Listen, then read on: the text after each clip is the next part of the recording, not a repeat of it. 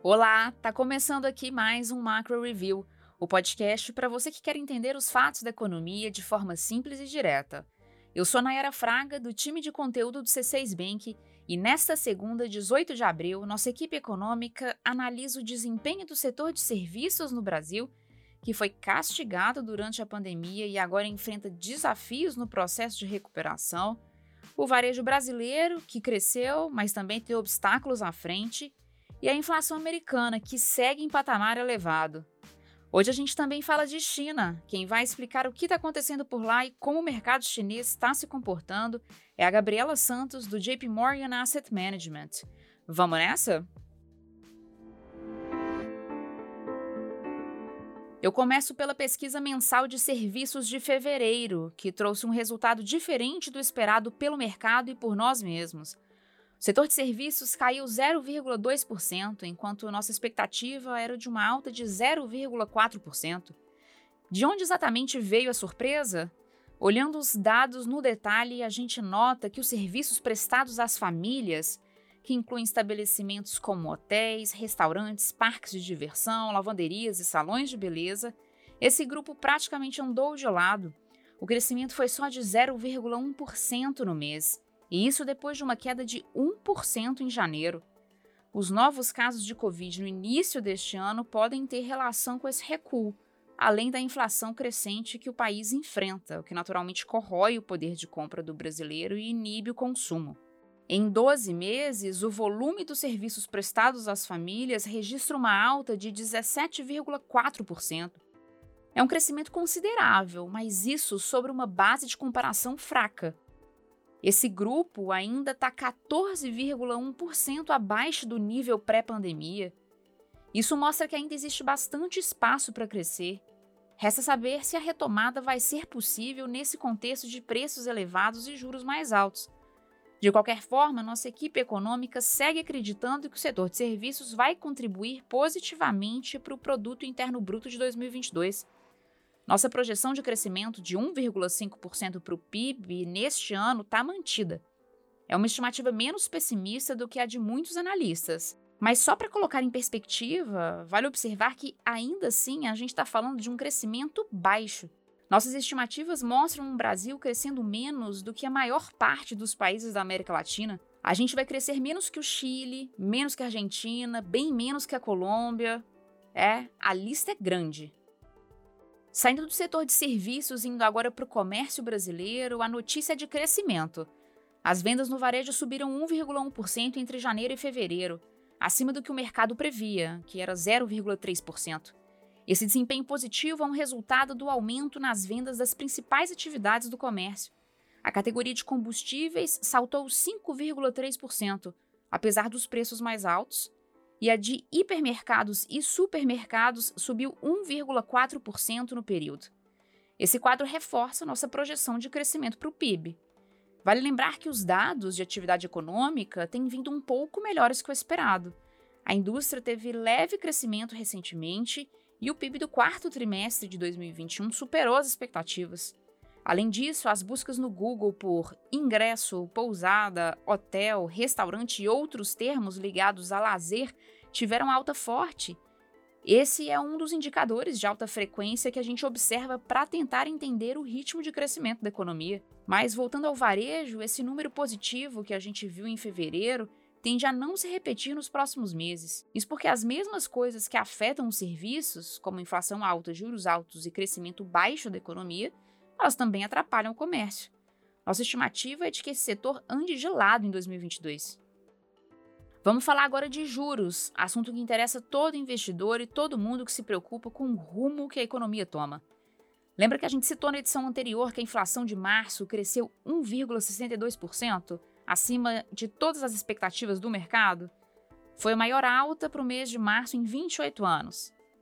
Depois desse susto, o presidente do Banco Central, Roberto Campos Neto, disse num evento que o Comitê de Política Monetária está analisando se essa surpresa altera a tendência enxergada para a inflação. Esse comentário dele sinaliza uma mudança de tom e dá indícios de que pode haver uma nova alta de juros na reunião de junho. Quem explica isso melhor para a gente é o Felipe Sales, nosso economista-chefe aqui no C6 Bank.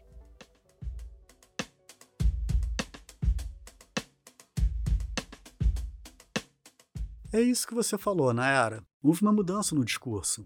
O que a gente estava vendo nas comunicações do BC era uma mensagem de que o ciclo de alta de juros seria provavelmente encerrado já em maio. Mas esse último comentário, o que ocorreu foi que essa mensagem deixou de ser repetida. E deixar de mencioná-la significava muito. É um sinal de que pode ser necessário, sim, mais uma alta além dos 12,75 já previstos. Mas, na nossa análise, mesmo se houver uma alta além disso, os ajustes devem parar por aí. A gente acredita que não há espaço para novos aumentos no segundo semestre. Por quê?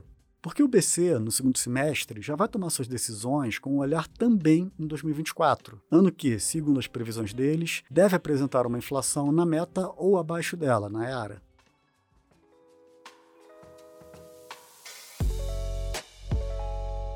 Falando agora de Estados Unidos, a inflação americana segue acelerada.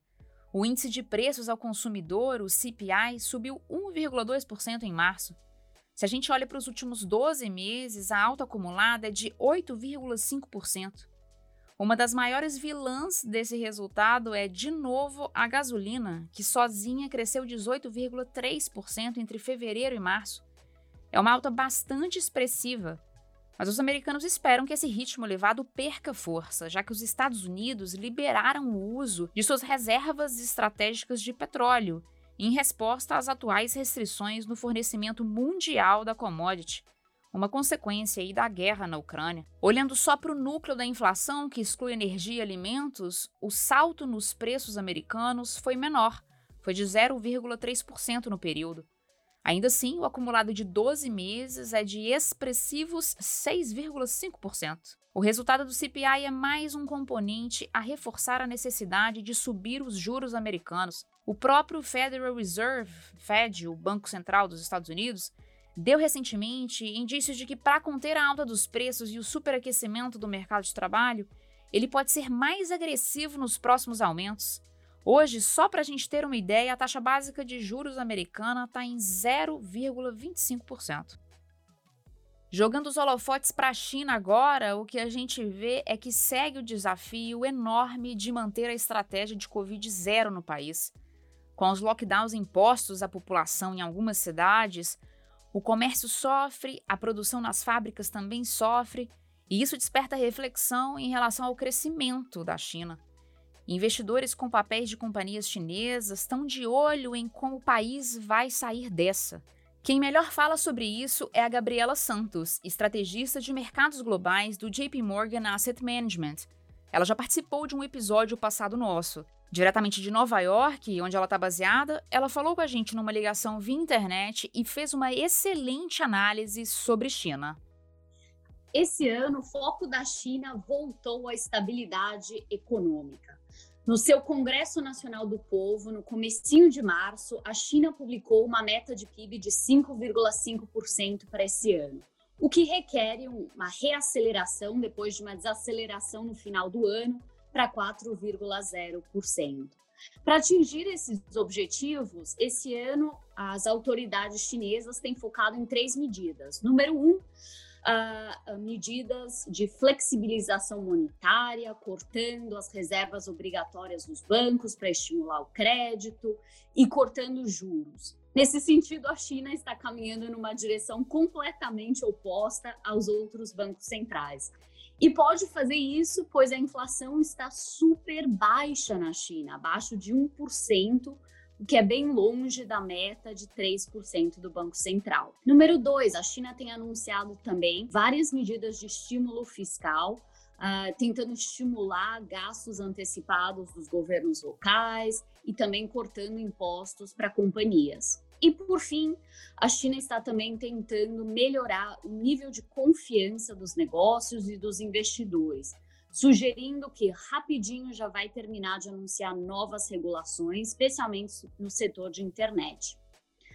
Porém, dado esse contexto, investidores e economistas continuam diminuindo expectativas de crescimento para a China esse ano, com consenso agora buscando 5%, o que é abaixo da meta. Uma grande razão tem sido a pandemia, com a chegada uh, da variante Omicron na China E os casos têm aumentado muito desde o começo do ano, agora a China, tendo o pior surto desde o começo de 2020. E até pior do que os números é o fato de que está em 26 de 31 províncias, incluindo em cidades importantes como Shenzhen e Shanghai. E a China tem respondido ainda com a sua tolerância zero à pandemia, uh, pedindo para esses governos regionais colocarem medidas de restrição de movimento, fazendo testes de toda a população. E a China realmente está fazendo isso, diferente do mundo, porque ela está tentando comprar tempo até ter melhor tratamento uh, e ela conseguir conviver com o vírus. Ainda ela não pode fazer isso, pois tem um nível de imunidade menor, tem menos uh, disponibilidade hospitalar nas áreas mais rurais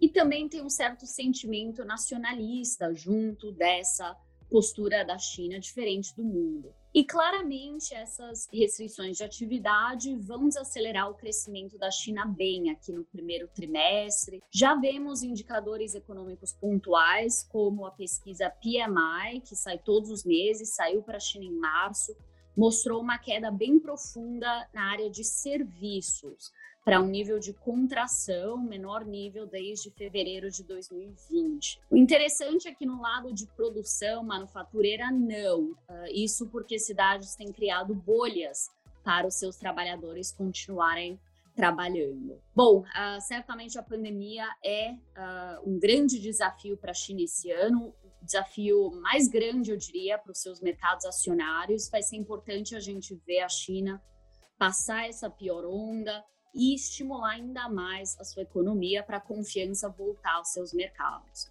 Nossa visão positiva dos mercados chineses acionários em renda fixa não mudou. É uma questão de tempo e vai ser impossível acertar o momento perfeito de voltar para esses mercados. Quando eles recuperam, eles recuperam rápido.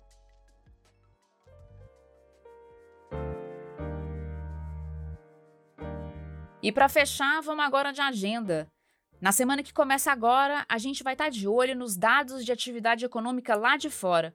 Vão ser divulgadas as prévias dos índices de gerentes de compra dos Estados Unidos, da zona do euro e do Reino Unido.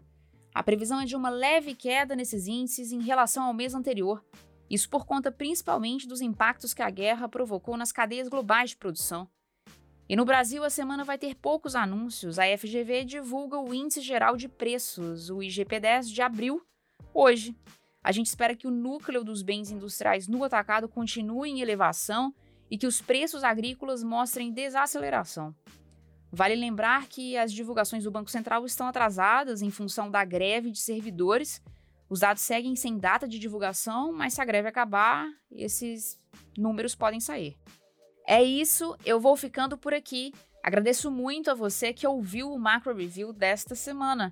Quem faz parte da equipe econômica do C6 Bank é o Felipe Sales, a Cláudia Moreno, a Cláudia Rodrigues, o Eliezer Jacob e o Felipe Mack. Uma boa semana para você e até a próxima!